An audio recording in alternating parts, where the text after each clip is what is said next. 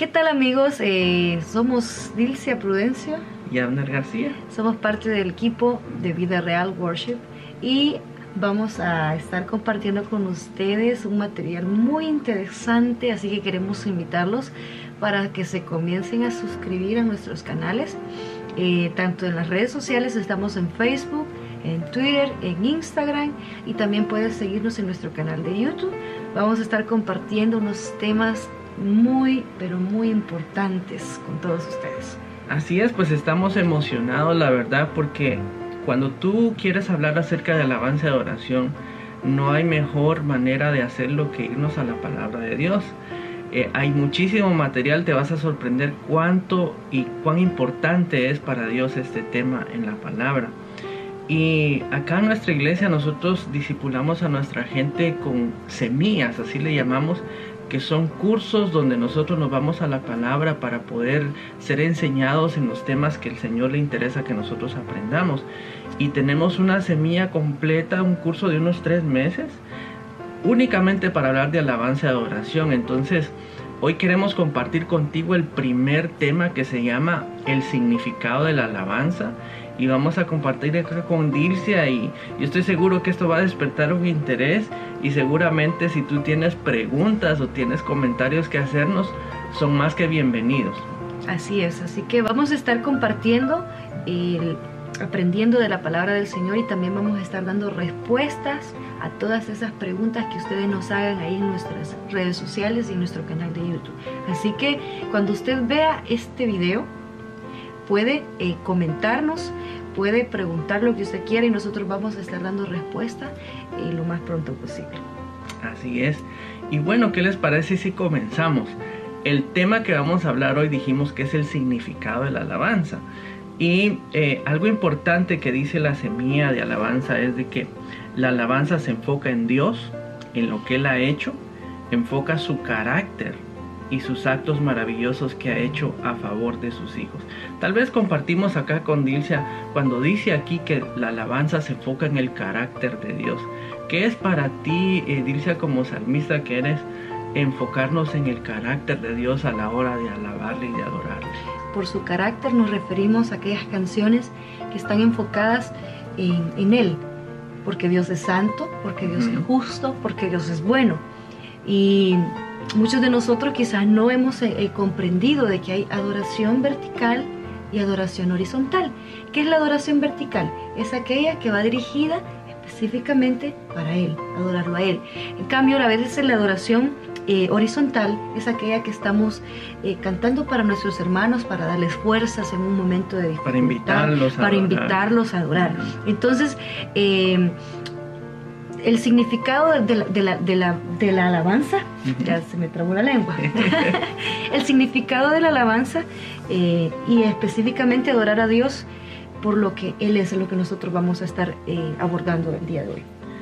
Sí, ahora miren qué interesante esto, dice acá, no existe tal cosa como mi manera de alabar al Señor, solo existe la manera de Dios que Él ha mostrado con claridad en las escrituras. O sea, no solamente depende de cómo tú te sientes bien, sino cómo Dios nos enseña que debemos adorarle. Eso es algo muy importante. Así es. Por ejemplo, hay veces en que estamos cansados físicamente y llegamos al, al, servicio de adoración, pero no expresamos como la Biblia dice que tenemos que hacerlo. Exacto.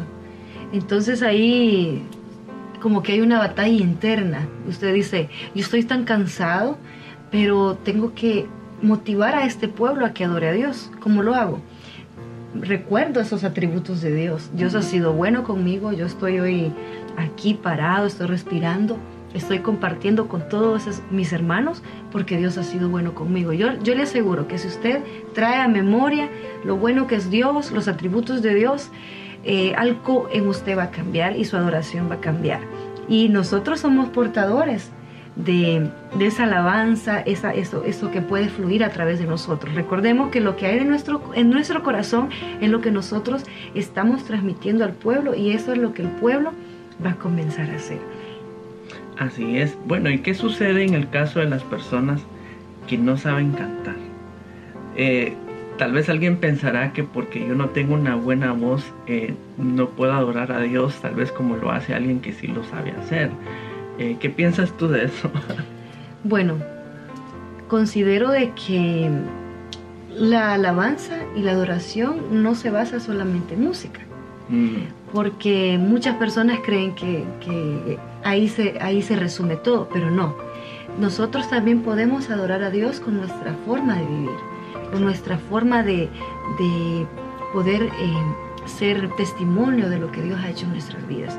Y a la hora también de estar en nuestro tiempo de adoración en la iglesia, o sea, usted se entrega, usted puede levantar sus manos, levantar su corazón y entregarles alabanza al Señor. O sea, no hay obstáculo, no hay impedimento para que nosotros podamos hacerlo bien para Dios. Y más adelante vamos a ir aprendiendo qué significa cada una de estas cosas, levantar nuestras manos, poder eh, cerrar nuestros ojos, todo eso lo vamos a aprender más adelante.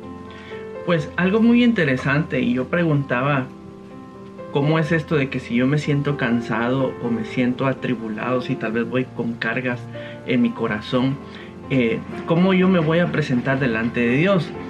Eh, la semilla dice de que el significado de alabanza tiene que ver también con que la alabanza es una función de la voluntad, o sea, yo decido adorar al Señor. Y hay un pasaje, una lectura aquí muy poderosa en el Salmo 34.1 que dice, eh, bendeciré a Jehová en todo tiempo su alabanza estará de continuo en mi boca. No sé si Dilcia nos quisieras compartir tú eh, cómo ha sido tu experiencia cuando has pasado por pruebas y te ha tocado quizás ministrar la alabanza o, o tal vez no estás ministrando pero se requiere que tú adores aun cuando estás pasando por un tiempo difícil. Siento que son los momentos más, más bonitos. Es, es una adoración genuina eh, porque no es fácil adorar en medio del quebranto, no es, no es fácil adorar en medio de una situación difícil.